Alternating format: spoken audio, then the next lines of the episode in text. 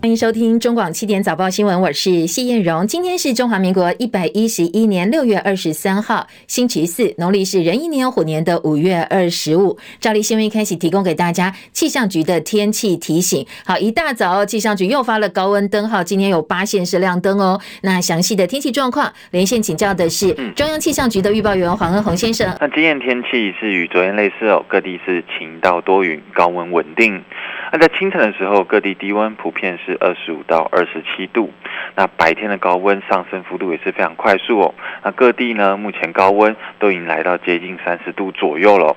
那预估呢，今天是可以达到三十三至三十六度，感受炎热。而且在大台北、南投、花东及彰化以南至屏东地区，也是有局部三十六度以上高温发生的几率。那近中午前后，紫外线也是偏高，可以达到过量甚至危险等级，所以外出的朋友务必要做好防晒，并多补充水分哦，以免中暑。那降雨方面的话，在一整天，东南部及恒春半岛会有一些些零星短暂阵雨的机会，不过呃，整体是比较少的哦。那在午后，在大台北、中南部地区及其他的山区是有局部短暂雷阵雨。那对流发展还是偏强，中午过后在山区附近的朋友要多加注意。另外，清晨金门马祖是有低云或局部雾影响能见度，那目前金门能见度还是偏低，交通往返请留意航班资讯喽。那未来一周天气形态变化不大，在明天还是跟今天类似。那主要是在礼拜六过后呢，高压稍微减弱一些。那感受一样是高温炎热，不过在午后降雨部分，平地降雨几率就会大大提高了。那特别注意是礼拜六之后到下周三，呃，在午后部分可能连平地都是会有降雨的情形了。好，谢谢恩宏的说明，也提供给大家参考啊。天气热乎乎，白天多多补充水分。越接近夏天，真的是越来越热。昨天的用电又写下新高。昨天下午两点十九分，全国最高用电量多达三千九百二十六点六万千瓦，打破了去年七月底的记录。当时是温度最热最热的时候。不过昨天才六月下旬，用电量已经多出了四十二万千瓦。未来一周气象单位预测还是会是高温的天气。台电说，今明两天备转容量率剩下百分之六点八跟六点九，到晚上少掉四百万千瓦的太阳光电，就算燃气机组补上，备转容量率还是可能掉到百分之三或者是百分之四。好，这样已经供电亮橘灯了，所以呢，大家要有心理准备，供电可能会呈现比较吃紧的状况。台湾美国商会昨天表示，将近八成受访的美商对台湾的电力供应表达担忧。去年五月两度发生全台大停电，而今年三月又停电，再再加深了企业的疑虑。好，其实企业的疑虑是前来有自的，因为昨天台中又停电了。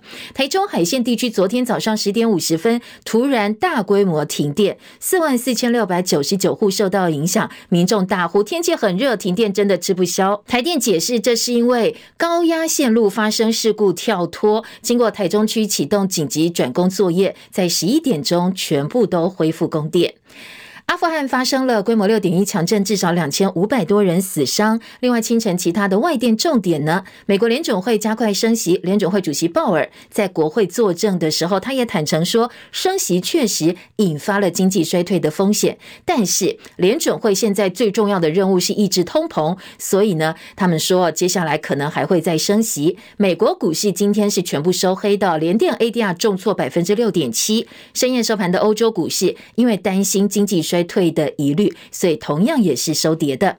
有一架海军左营基地反潜航空大队直升机，昨天下午呢，在基地执行飞行训练，回到停机坪，在。八十英尺高度的时候，疑似装备故障，突然重摔落地，尾翼跟旋翼断裂，瞬间失火，浓烟直窜。那零件呢，还射出基地墙外，有正副驾驶等四个人受伤，其中机工长刘尚军全身九十五百分之九十五灼伤。另外，空勤检验师郭冠廷也有严重灼伤哦，两个都在加护病房观察。海军反潜直升机昨天在左营营区坠毁，四个人受伤。医生说呢，其中有一个伤势。比较严重，全身百分之九十五灼伤，合并气管烧灼伤，这是非常严重的烧烫伤，现在在加护病房治疗，还没有脱离险境。海军司令梅家树昨天深夜前往探视，希望国人大家一起帮帮忙，帮这些官兵祈福。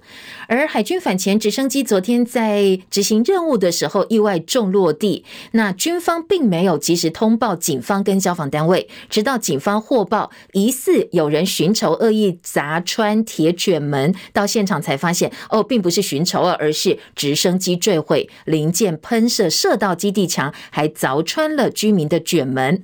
军方事后到民宅取回零件，道歉，而且承诺赔偿。不过，整个军船系统是不是出了问题呢？恐怕还要再进一步的就责。国军最近在屏东满洲乡的巷仔跟九鹏沙漠一带进行操演，当地满洲乡跟牡丹乡的居民不满演习，产生了巨大噪音，影响到大家哦。昨天一大早出动沙滩车堵住了演训的入口，拉起白布条抗议。军方说，在这个部分呢，继续会跟民众持续沟通。温兰奎的报道。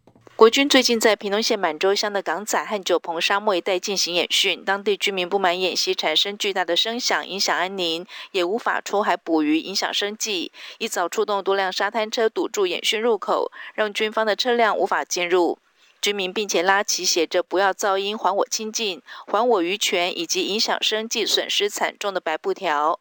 针对居民的诉求，国军第四作战区发言人罗伟杰少将表示，为了兼顾居民的权益，军方在今年的四五月间曾经召开两场射击说明会，并依规定张贴射击通报。六月十四号又加开了一场射击说明会，针对牡丹乡居民的诉求做了说明。对于地方乡亲的意见，军方非常重视，也会积极处理。为了了解演习对地方的影响，我们会同了地方的村长与第三方。公正的民间单位选定装设噪音监控的地点，希望能降低与改善因为演习的影响。军方强调，为了保家卫国，需要演训以增强战力，希望民众给予支持。国军也会努力和居民沟通。中广记者温兰奎屏东报道。阿富汗东部靠近巴基斯坦边界山区，昨天发生了瑞士规模六点一的强震。根据英国广播公司 BBC 报道，死亡人数已经上千人。戚海伦的报道。阿富汗执政塔利班官员告诉英国广播公司 BBC，阿富汗东部发生的规模六点一强烈地震已经造成了至少一千人死亡、一千五百人受伤。塔利班呼吁国际社会协助救援工作。BBC 报道，这起地震的深度有五十一公里，有好几百座房屋遭到了摧毁。地震发生时，远到巴基斯坦和印度都能够感受到震动。有目击者指出，阿富汗首都喀布尔和巴基斯坦的伊斯兰马巴德都能够感受到地震。这是二十年来阿阿富汗所发生最致命的地震，也是对塔利班的重大挑战。由于许多国际援助机构在美军撤离之后离开了阿富汗，预料当地的救援工作会变得更为困难。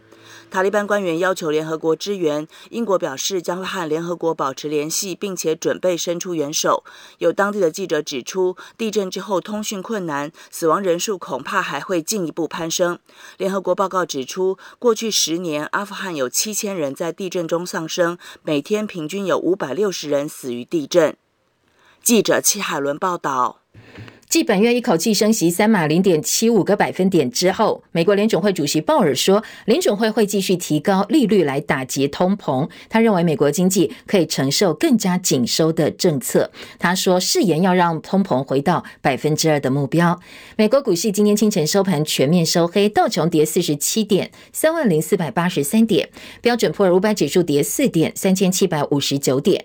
以科技股为主，纳斯达克指数跌了十六点，一万一千零五十。三点，费城半导体跌二十九点，跌幅百分之一点一二，收在六两千六百一十九点。台积电 ADR 收跌百分之二点三五，八十四点九一美元。联电 ADR 今天大跌哦，跌幅有百分之六点六五，七点四四美元。随着多国央行升息，对经济衰退的担忧加剧，所以深夜收盘的欧洲股市也是收跌的。伦敦股市跌六十二点，七千零八十九点；法兰克福指数跌一百四十八点，跌幅百分之一点一。一一，万三千一百四十四点。巴黎 CAC 指数跌四十八点，五千九百一十六点。全球通膨飙升，冰岛央行一口气把关键利率调升一个百分点，一口气调了四码，说他们国内正在面对全球经济前景的不确定性。央行呢，冰岛央行也特别发声明强调，在央行的观察，冰岛国内五月通膨率达到百分之七点六之后，这一次升息会使得关键利率提高到百分分之四点七五。而罢工潮现在蔓延在欧洲，不但影响到铁路交通货运，也影响到航空旅游业。昨天，英国易捷航空等联航宣布大罢工，表达对工作条件还有薪资待遇的抗议。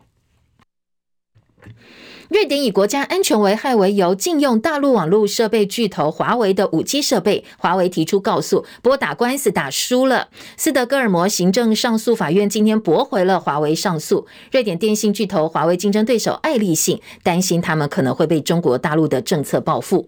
继英国二零二零年夏天对华为祭出禁令之后，瑞典跟进成为欧洲第二个国家，也是欧盟第一个明令禁止在五 G 行动网络几乎所有基础建设。当中禁用华为产品的国家，油价部分市场加剧经济的担心哦，所以油价走跌，跌到超过一个月来的低点。纽约商品交易所西德州中级原油七月交割价下跌三点三三美元，每桶一百零六点一九美元，而伦敦北海布伦特原油八月交割价下跌二点一九美元，每桶一百一十一点七四美元。昨天台北股市开低走低，前天的涨幅通通回吐，收盘重挫三百八十点，跌幅有百分之二点四二，收在一万五千三百四十七点，这是近一年半来的低点，成交量两千七百八十五亿元，而三大法人呢合计卖超两百一十五点二八亿。台积电昨天又跌破五百块钱大关，大跌百分之二，收在四百九十四块半，下探一年半新低。台积电市值呢则下滑到十二点八二兆元。今天台北股市大盘指数一开盘会先少四十一点九六点，最主要的原因是哦，今天有二十六档股票除息，其中联发科除息最影响大盘，因为它发行市值呢减少一千一百六十七亿元，大盘指数因为联发科这一档个股会一口气掉了三十七点八七点。汇市部分，昨天热钱在股汇市上演大逃杀，大卖台股超过两百二十亿元之后，疯狂汇出超过十亿美元，所以台币昨天收盘的时候贬值了七点五分，收在二九点七九兑换一美元，成交量扩大到二十点三四五亿美金。现在台币的汇价每况愈下，逼近二十九点八元，所以昨天央行挥军进场，加入了抛汇阻贬的行列。日本央行维持宽松政策，所以现在日元最近持续跳水。根据台银日元的排告现钞卖出价，昨天下午的最低价已经来到零点二二一五元，写下二十五年新低。很多本来打算呃年底啦，或者是明年初想要去日本玩的民众，纷纷提早超前部署去换日元了。如果以十万块台币换汇，已经可以换到四十五点一万日元。不过有专家说，日元兑换美元已经贬破。一百三十六日元的价位，下一个关卡呢是一百五十日元。但是在日本官方没有出面喊话或者是有所行动之前呢，日元恐怕还没有触底。所以很多专家都建议，如果真的要换汇的话，最好还是分批换比较划算。台湾美国商会昨天发表《二零二二台湾白皮书》，提醒台湾越来越多国际机构下修台湾今年的经济成长率到百分之四以下，也呼吁台湾应该掌握黄金机遇，提高竞争力。美国商会表示，希望台湾政府在安全的情况之下，能够逐渐开放边境，重启商务活动。这对台湾来讲哦，在美国商会的观察非常非常重要。否则，如果边境控管变成障碍的话，会失掉很多的投资机会。张佳琪的。报道：美国商会发布二零二二台湾白皮书，由于去年白皮书建言只有五项完全解决，相较于二零二零年有十三项获得解决，美国商会认为建言解决情况不是特别好。因此提出三大急切性的项目，首先是能源与电力安全与稳定的供给，其次是人才与劳动市场的重组，第三是加速边境开放，重启商务活动。美国商会副会长王小珍指出，今年才刚启动的台美二十一世纪贸易倡议，虽然还没有清楚内容，但架构上已给了方向，期盼倡议能够尽速往下一步迈进。他说：“台湾应该紧紧抓住这次的机会，目前拥有的是前所未有且持续成长的国际关注，也是美国商会投入白皮书以来很少见到的黄金时机。”王小珍说：“台湾其实在这个非常重要的一个当头，我们希望他不要迟疑脚步，还要要呃提出双倍的努力，抓住这个呃黄金的时期。”美国商会特别在禁言中呼吁。美国与台湾就双边半导体供应链协定展开谈判，因为美国与日韩已经筹组半导体联盟，台湾是半导体产业翘楚，在全世界扮演重要角色。如果没有加入组织或协定，将是不完整。尤其商会很多会员在台都有分公司，也希望台美两个市场双赢，半导体协定能把强者包括进来。中广记者张佳琪台北报道。台美双方政治和军事高层二十二号到二十四号，就是现在这个时候啊，正在华府举行年度的特殊管道会谈，还有蒙特瑞会谈。美方渴望提出对台湾防务的新政策，劝使台湾放弃取得。应对两岸冲突所有阶段的军备，专注在强化攻击发起日的不对称应战能力。另外，金砖国家工商论坛昨天在北京线上跟线下同步举行，大陆国家主席习近平视讯出席金砖国家工商论坛的开幕式，发表演讲。他不点名的批评美国说，利用国际金融货币体系的主导地位，肆意制裁，最后会损人害己，称这些霸权主义集团政治。阵营对抗不会带来和平安全，可能会导致的是冲突跟战争。他说，这一次乌克兰危机给世人已经敲响警钟了。习近平再度提出全球安全倡议，强调国际社会要摒弃零和博弈，共同反对霸权以及强权政治。说呢，要建造的是合作共赢的新型国际关系。讲到俄罗斯入侵乌克兰，马上就要满四个月。现在双方正在乌克兰东部激烈交战。乌克兰军队今天传出派出了自杀式的无人机攻击俄罗斯边境一座距离前线大概只有一百五十公里远的炼油厂，当场引发大爆炸，工厂被迫停止运作。莫斯科呢，则集中兵力攻打乌克兰东部顿巴斯地区。卢甘斯克州长说，乌东工业城市北顿内茨克的情况现在跟地狱一样。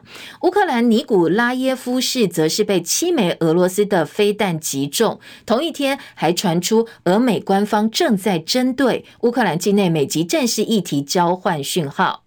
国际社会则继续帮助乌克兰抵抗俄罗斯入侵。英国首相强生对多间欧洲报章杂志表示，英国的国防情报机关认为，现在俄罗斯军队已经慢慢耗尽资源了，所以俄罗斯在乌克兰的进攻势头，在未来几个月会慢慢慢慢的趋缓。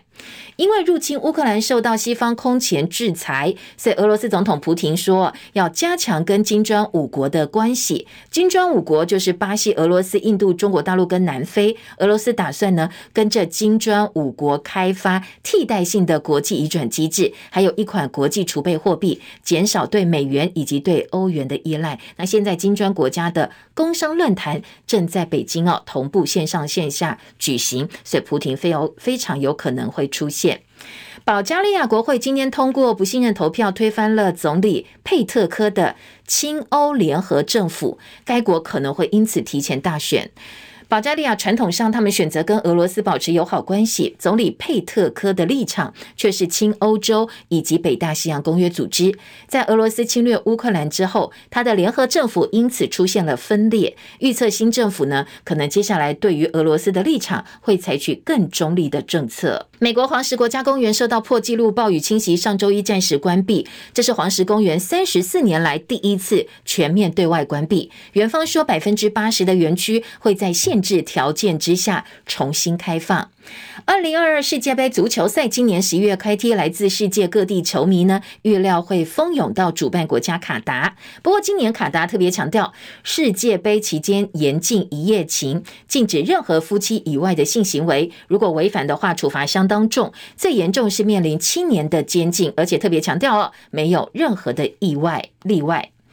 猴痘疫情烧进亚洲，南韩、新加坡出现了确诊病例。疾管署最快今天会把猴痘列为第二类的法定传染病，避免猴痘跟非洲画上等号。所以科学家联署，希望把猴痘更名能够证明。瑞士科学期刊今天刊出了一份对于 SARS-CoV-2 疫苗的免疫反应最新的研究报告。好，这个报告提到了我们国国产的高端疫苗。瑞典的报告说，高端疫苗总体的保护力百分之八十四，没有严重不良反应。另外，中国大陆的国产疫苗科兴还有国药的保护力都是百分之六十五。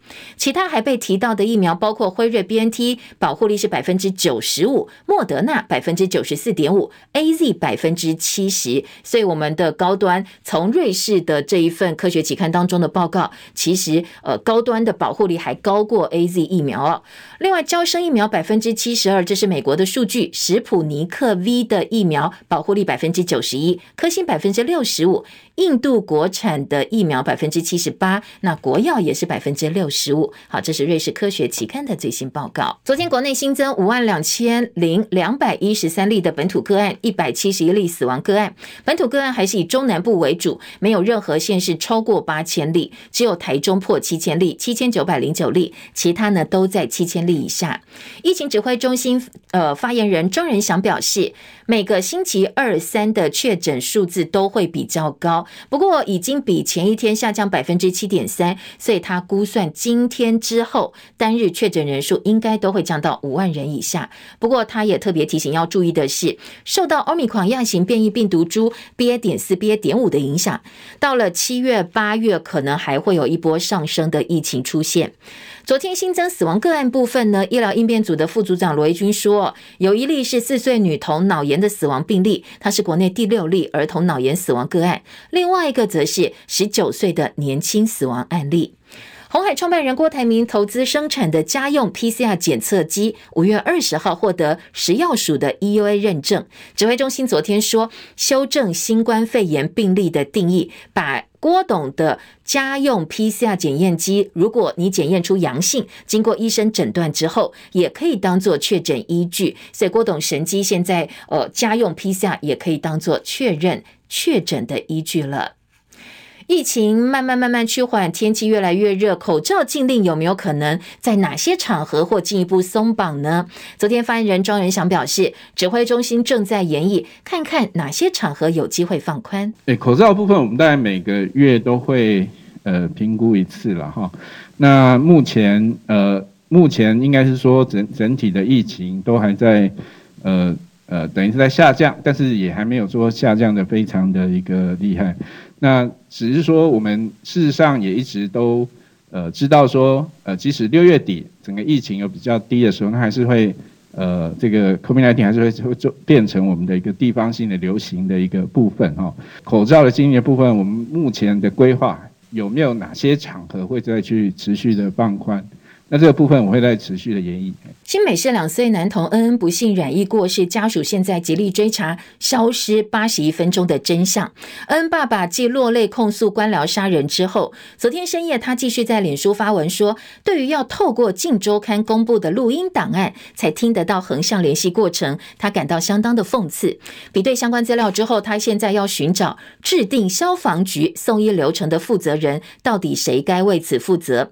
恩恩妈妈对一一九消防局报案的时候，第一通。接线执勤人员到底有没有明确的把恩恩的状况已经意识不清了转达给护理师？同时，他要继续追究新北卫生局综合卫生所失联的原因。当下指挥官又是谁哦？他说：“先进的防疫派遣系统到底在哪里？”恩恩案现在越烧越烈，俨然变成一场以侯友谊为中心的政治风暴，或者是政治大乱斗。喜欢侯友谊的人都在骂恩恩爸爸，那喜欢恩恩爸爸的人则是在批评侯友谊。面对外界质疑，是新北自创要经过卫生局才能够送医的流程，就是耽误恩恩就诊的关键原因。消防局的副局长陈崇月昨天重申，新北没有自己自创 SOP，一切都是。按照中央指引，他还特别强调哦，在同时间，北部基隆、桃园同样都是必须先透过卫生局安排才能够后送。新北市的送医没有自创 SOP，在四月十七号恩恩案件以后，消防署中央才做了一个修正。当下在四月份、五月份的时候，恩恩爸爸称各地的求救出事就会出车。事实上，基隆市消防局在啊，N N 个个案以后，同样的都要等卫生局通知才做派遣。在桃园也是，呃，在确诊的个案也都是要由卫生局同意才可以派车。也就是说，在四月份之前，北部地区不是新北市送医制度独有，请各这样的似是而非的说法，不要误导大众。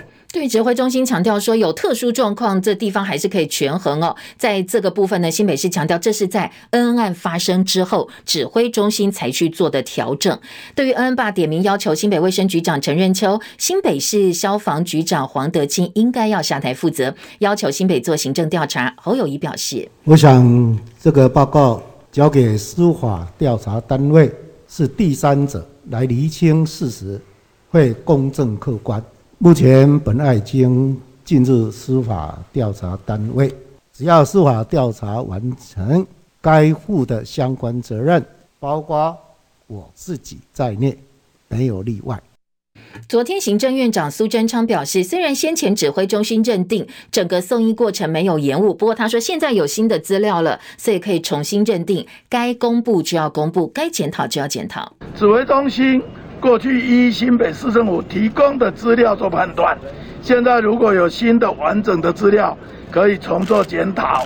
相关的这一些，应该把它做到更好，让孩子、让所有的国人同胞都得到更好的保护。该公布的就要公布，该检讨的就要检讨。民进党从中央到议会不断要求侯友宜道歉。资深媒体人赵少康说：“看起来好像很有计划，中央地方在这件事情上都有责任，所以彼此不要互相推脱，不要把这个案子拿成政治互打，对死者来讲很不敬。”恩恩坝则呼吁市府启动行政调查，认为现在侯友宜的态度确实有所改变。不过他说，应该要公开的是真相，同时进一步检讨整个 SOP。警界爆发贪污丑闻，新北、桃园以及新竹县警局都有远警涉入收贿，透过开立不实罚单，帮这些已经被吊扣牌照的车辆解套，让业者可以吊销车牌，利用这样一个程序呢，重新领牌照上路。检联接到情资，展开搜索行动，约谈了涉案的七十九人。涉案有九个远警当中，两个人被检方预令各以十万元交保，其他七个人通通被申请羁押。经过新北地院开庭，被声押的三个人改裁五万到十万元交保，不过有四个警察哦，现被现在呢已经被裁准收押了。按照道路交通管理处罚条例规定，如果你是蛇行或其他方式危险驾驶，或者是车速超过规定最高时速六十公里，可以处罚吊扣牌照六个月。不过有租赁业者认为，呃，我如果被吊扣牌照，就没有办法出租车辆收益啦，会有所损失哦。所以他们利用法规漏洞，让被吊扣牌照六个月没有办法使用的车子，他故意违规上路，然后呢，自己安排人去举发他没有挂车牌。吊扣就变成吊销牌照，业者在吊销牌照的处分部分，只要到监理站去交违规罚款，就可以重新验车、重新领车牌，让这个车辆起死回生，又可以重新租车，可以租赁上路，导致吊扣牌照的处分等于是形同具文哦，没有发生功效。检警查出，包括新北、桃园、新竹都有代办业者，透过员警利用这样一个法律大漏洞，勾结代检验场，还有监理站不实验车，然后透过白手套收贿，一台车收几万块钱的回扣。全案搜证将近两年，检方指挥搜索、约谈相关的涉案者，现在至少四个警察被裁定收押。交通部昨天宣布，七月开始有三项交通新制要上路哦，包括了七月十五号到十二月十五号的国旅振兴补助，民众平常住宿每房最多可以折抵八百块到一千三百块。新版国际驾照证明七月一号上路，会加注放大台湾的字样。职业大型车的考试呢，笔试会增加题库。而台北车站前的忠孝西路过去禁止机车通行已经四十多年了。昨天台北市交通局长陈学台表示，未来开放机车通行。是确定的事。他透露，已经请专家进行开放之后车流量的评估，年底可能就会开始试办。世新、中原、实践等三所私立大学先前因为打算调涨一百零七学年度的学杂费，被教育部驳回。不过，这三所私校提起了诉讼。去年台北高等行政法院判决学校打赢官司，所以最快最快七月初，教育部会核定这三所学校一百一十一学年度的调涨学杂费政策。以涨幅大概百分之二来算的话，这三所私立大学的学生哦，新的学期开始，每学期要增加大概一千一百块钱的学杂费。台南美术馆因为策划亚洲的地狱与幽灵特展，在官方脸书粉丝团贴出了类似湘西赶尸的惊人画面，引起了好多好多讨论。正反两面评价都有。好，这个展是六月二十五号展出。不过没想到呢，开展前夕，现在有宗教团体大量涌进台南美术馆的粉丝页，说要撤展，抨击现在在疫情当下，怎么还会办这种怪力乱神、伤风败俗的展览？要求要撤除特展。很多留言还说，又通膨又疫情，人民现在风暴当中，应该办一些疗愈人心的艺文活动，不要办这些妖魔鬼怪的展览活动。动说要停办地狱僵尸展，但是有很多支持的网友出来留言反呛说：“为什么不办亚洲极端保守宗教狂热分子反制成果特展？”来酸这些留言者说：“现在人比鬼还可怕。”说二十一世纪还能看到十字军出征异教徒，也算是值了。所以台南美术馆这一起特展还没有展出哦，在网络上引起相当多的讨论跟轰动。很多男生为了锻炼出好身材，会养成天天训练健身，或者是跑马拉松。不过，一份发表在英国心血管学会的报告说，经常跑马拉松会让男性提早衰退十岁。这个研究说，呃，你参与竞争性运动能够维持健壮的身材，但并不等同维持身体健康。好，这一份英国心血管学会的报告表示，像这种马拉松耐力赛事会加快心血管衰老。最健康的跑步距离建议是每每周十六到三十公里，训练内容建议百分之八十是中低强度的训练，百分之二十是高强度训练。不过，很多马拉松爱好者他们专注的是高强度的训练内容，所以可能会导致心脏过度的负荷了。进早报新闻的第二阶段读报，立刻进现场。中广早报新闻。今天早报在头版的新闻重点，快速扫描一下。美国商会二零二二年的白皮书是今天的中时自由头版头条。中时自由聚焦的是，现在很多国家都在挺台湾，利用这样一个黄金的时机，台湾应该要。赶快哦，在安全的前提之下开边境，否则会影响很多投资机会。同时跟其他国家签贸易协定，好，这是美国商会的一个重点。另外，供电问题是联合报拉出来哦，把美国商会的白皮书当中台湾的供电现况跟疑虑放在头版二题来做报道。今天中时联合工商时报头版都可以看得到现在的供电隐忧跟担心，在下半版面。另外二版呢是财经报纸工商经济。从呃企业面怎么来看现在供电问题？特别昨天又有地方停电，而且呢，呃，昨天的用电量又飙新高哦，所以各个报纸对于台湾现在的电力状况都非常的关心。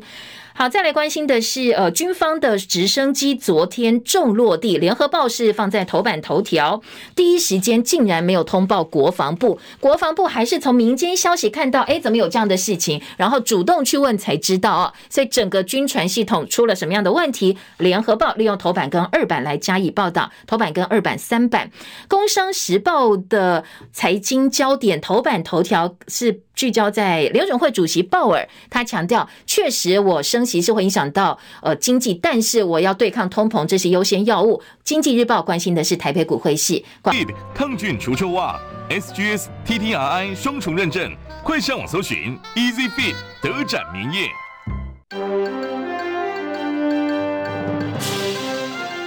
中国广播公司。七点三十九分，欢迎回到叶荣早报新闻现场，我是谢艳荣，来听听看啊，今天早报头版头条的新闻重点。自由时报头版大标：美国商会呼吁台湾解封拼经贸，把握国际支持的黄金时机签订协议。中国时报也是美国商会说，呼吁台美赶快针对半导体的供应链来协定进行协商，掌握黄金机遇，开放边境，重启商务。联合报说，美国商会说台湾的供电不稳，必须要马上处理，不能。能够再等了。白皮书提三个迫切问题，希望开放边境，避免失掉投资的机会。好，三报头版都有重点，而且呢，今天联合报在头版说，呃，去年美国商会提了八十七项议题，其中只有五项解决，不到前年度的一半，代表现在台湾发展的问题，并没有真正回应这些外资机构外呃企业外资单位的呼应。中国时报头版呢，几个重点说，签署台美贸易协定，美国商商会希望列为首务，期待今年第四季松绑防疫限制，入境二点五万人。业者希望国人另外算，不要跟其他国家的人算在一起，就是扩大整个开放的人数。自由时报说，发表白皮书，美国商会希望能够消除贸易壁垒。好，这是三个综合性报纸在头版的重点。我们来听财经报纸有哪些呃，可能更倾向财经产业面关切的重点。经济日报今天二版说，美国商会表示越来越担心供电稳定。点出了人才库建构、开放边境等迫切必须解决的三大问题，三个方向，一个是能源政策，就是大停电之后哦，看到美国商会担心供电的稳定性，同时表示充足电力供应跟稳定的电网输配电线的系统是会员企业越来越担心的议题。国发会对此提出了回应，经济日报有说，政府已经考量到用电成长，滚动检讨到二零二七年新增跟除役机组时程。成规划，确保逐年的备转容量率可以符合国内电力需求。好，听起来是空空的，没有什么实际，好像可以解决问题的契机。在今天的这个经济日报，同时呢，下半版面国发会的配合报道则说，我们可能会强化电网韧性的建设，避免无预警大停电发生，改善劳动市场。台湾应该要正视人才劳动市场的重组，建立充足多样化、具有国际观的人才库，而且部分关键产业面临人才短缺的问题。再来一个建议呢，就是洽签经济协定了，说台湾到现在没有任何持续成长的，呃，这个。比较看得到的一个协定，那台湾没有纳入美国为首印太经济架构首轮名单，但是台美已经开始启动台美二十一世纪贸易倡议，所以希望能够继续走下去，赶快把协议签回来。谈印太经济架构第二轮，希望能够把台湾纳入第二轮。好，这是今天的经济日报哦，在二版做的报道。工商时报讨论的是电价，访问的是台泥的董事长张安平。今天工商时报头版下半版面说，台电亏很大，所以电价涨定了。一到五月已经亏了将近五百亿，所以民生用电大户要有心理准备哦，可能会涨百分之八。那至于工业大户涨更多，要涨百分之十。好，这个是马上二十七号要开的电价审议委员会。今天的工商时报在头版预告了电价涨定了，因为台电真的亏太多。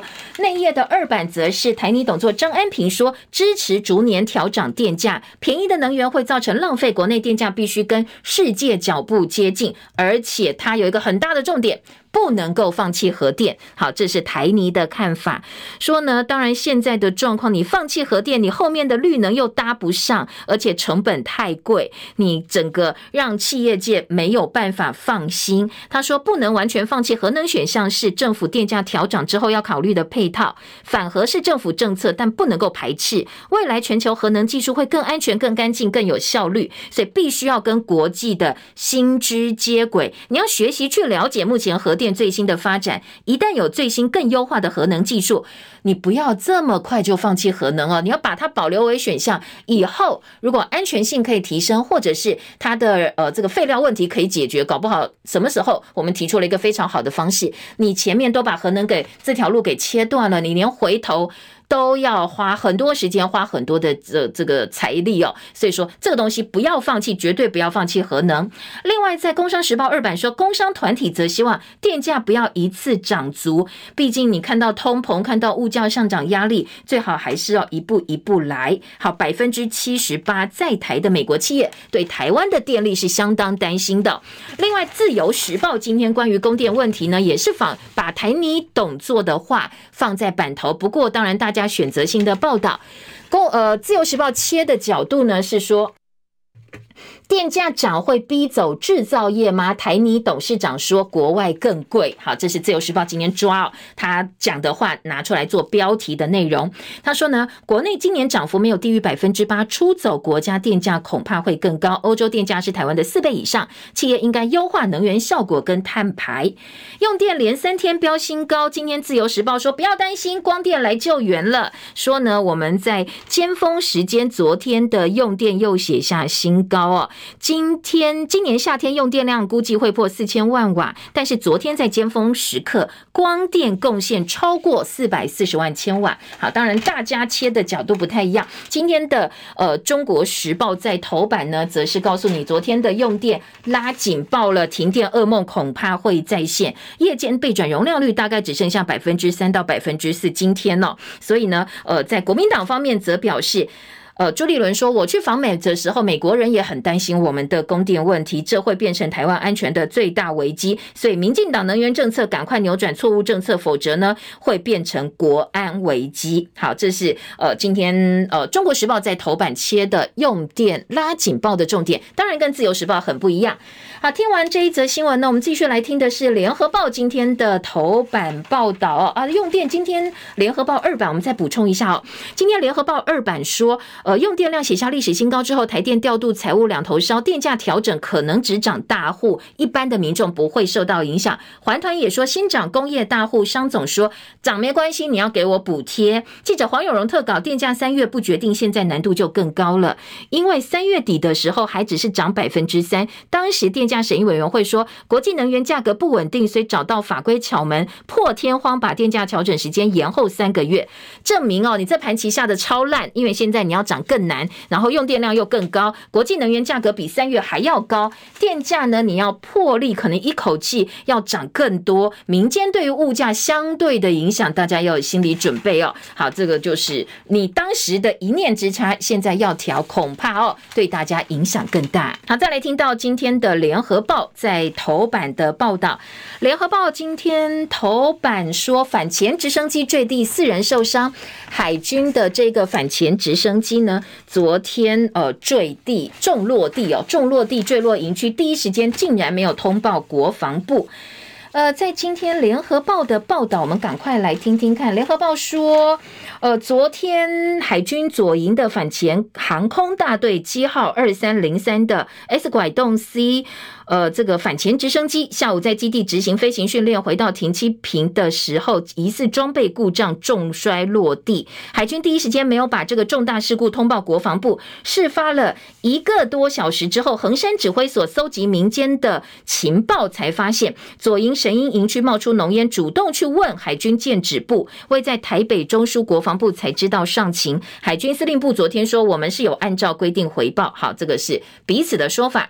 修复之后是非。八十英尺高度坠地，机工长百分之九十五烧烫伤。总统府发言人主动披露了四个人的伤势。好，除了军传系统之外，呃，今天在联合报另外还说，大家不断追问这些人的伤势，海军司令部发新闻稿还很迟疑哦，是总统府主动披露四个人的伤势，大家才知道。好，联合报今天的头版。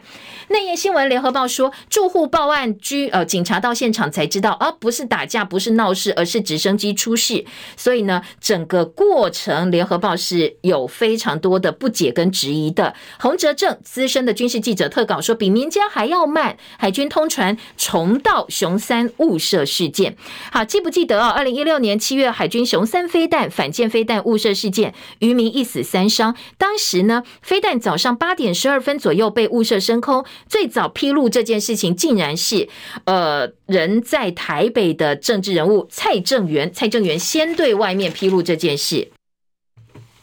结果，横山指挥所根本没有接到回报，政坛流传，军方高层还抱怨，为什么这样一个事情，我要从媒体上看报才知道。好，那昨天差不多的状况，所以外界不能够质疑说，呃，不能责备海军第一时间要吃案，甚至事发时间忘记回报国防部跟横山指挥所。但是这样离谱错误呢，显示国军的军传系统必须再厘清，否则你传情传的速度比高铁还要慢，你这个怎么叫大家来相信你要？有应对现代战争的能力。好，这是联合报今天的报道。自由时报今天的头版，另外一个新闻重点是吸毒开车就有罪，最重可以关三年，重惩毒驾。不需要不能安全驾驶才判刑。现在的先前的规定哦，是你呃如果毒驾啦，你要造成公共危险才能够处罚。但是现在对于吸毒驾车触犯公共危险罪的认定门槛要提高了。除了你确实吸毒之外，而且呢不必再去认定你有没有办法安全驾驶，我就可以只要你吸毒开车就都是有罪哦。今天渴望行政院会通过修法，毒驾尿检阳性就犯公共危险罪。自由下半版面还有猴痘会列为第二类法定传染病传进亚洲。台湾先前有一个疑似个案，不过现在排除了，应该不是猴痘。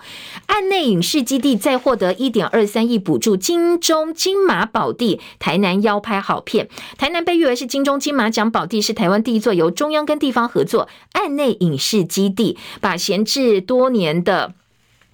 盐水区岸内糖厂开发为专业的影视基地，前两期投了三点三亿，接下来呢又获得了一点二三亿元的补助。好，希望打造跟呃大陆可能横店啦，或者是之类拍电视电影的呃这个影剧基地哦。自由时报在头版预告说我们有给补助。好，再来听到的是嗯内页新闻，关于疫情有关的重点，赶快扫描一下啊、哦。自由时报今天二版说，呃单日如果我们的病例数想要降到万例以下，戴口罩戴好，同时打满疫苗。昨天本土加五万两千两百一十三例，一百七十一例死亡。发言人庄人祥说，未来疫情会慢慢慢慢下走啊，是越来越乐观的。专家警告，预防流感、五肺两病并发。今年流感疫情在低点，民众大部分是没有抗体，两者症状很像，可能会增加你诊治的时候的复杂性。秋冬还会有另一波感染，所以要特别注意。快筛家里哦，随时准备好。觉得怪怪的，稍微筛一下哦，可以初步的厘清一下状况。好，另外在呃内页新闻呢。中国时报今天的三版说，康教洲表示，富勒快筛产地美国吗？有违惯例。好，富勒快筛的争议不断。今天在中国时报提出来的质疑是说。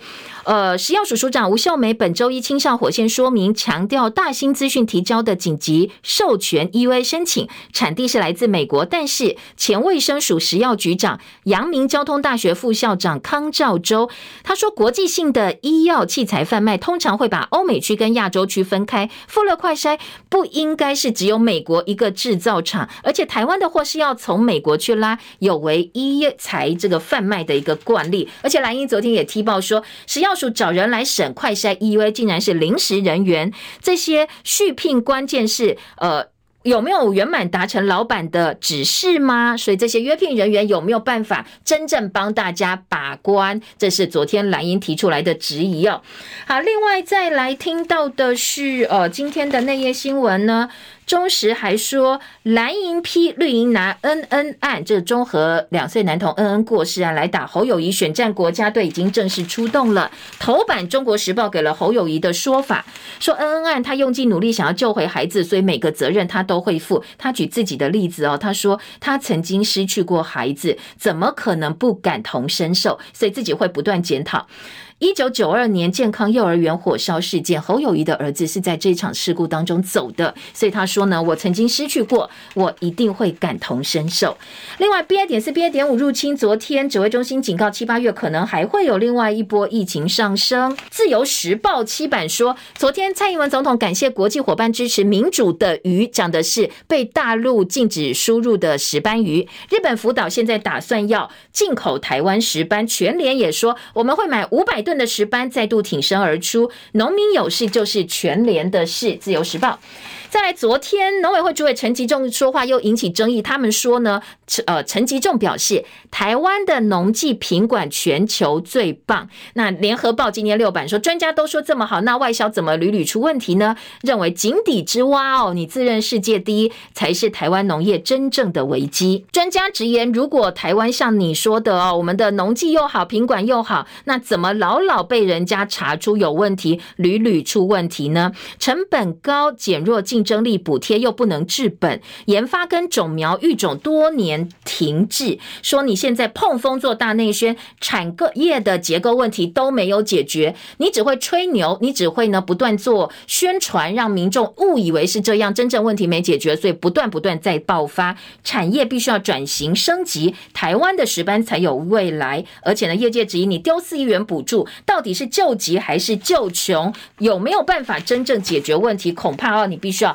想清楚。好，另外在内页新闻的政治焦点呢，来听到的是陈家青，警政署长陈家青提早退休。今天他接受联合报、自由时报的访问，两个报纸都有讲哦，他否认是因为政治的因素。自由时报说，呃，这个身退交棒，陈家青认为有利于大选布局，强调人事斗争啦，或者是政治力介入，都是子虚乌有的揣测。那自由时报有新署长热门人选，包括高雄市警局长黄明昭，还有台北市警长杨元明，都有可能呃接任他哦。自由时报、联合报访问他，他则说他申请提前退休是尊重警察的升迁伦理，万里无云万里天来形容他的心情，希望大家能够尊重。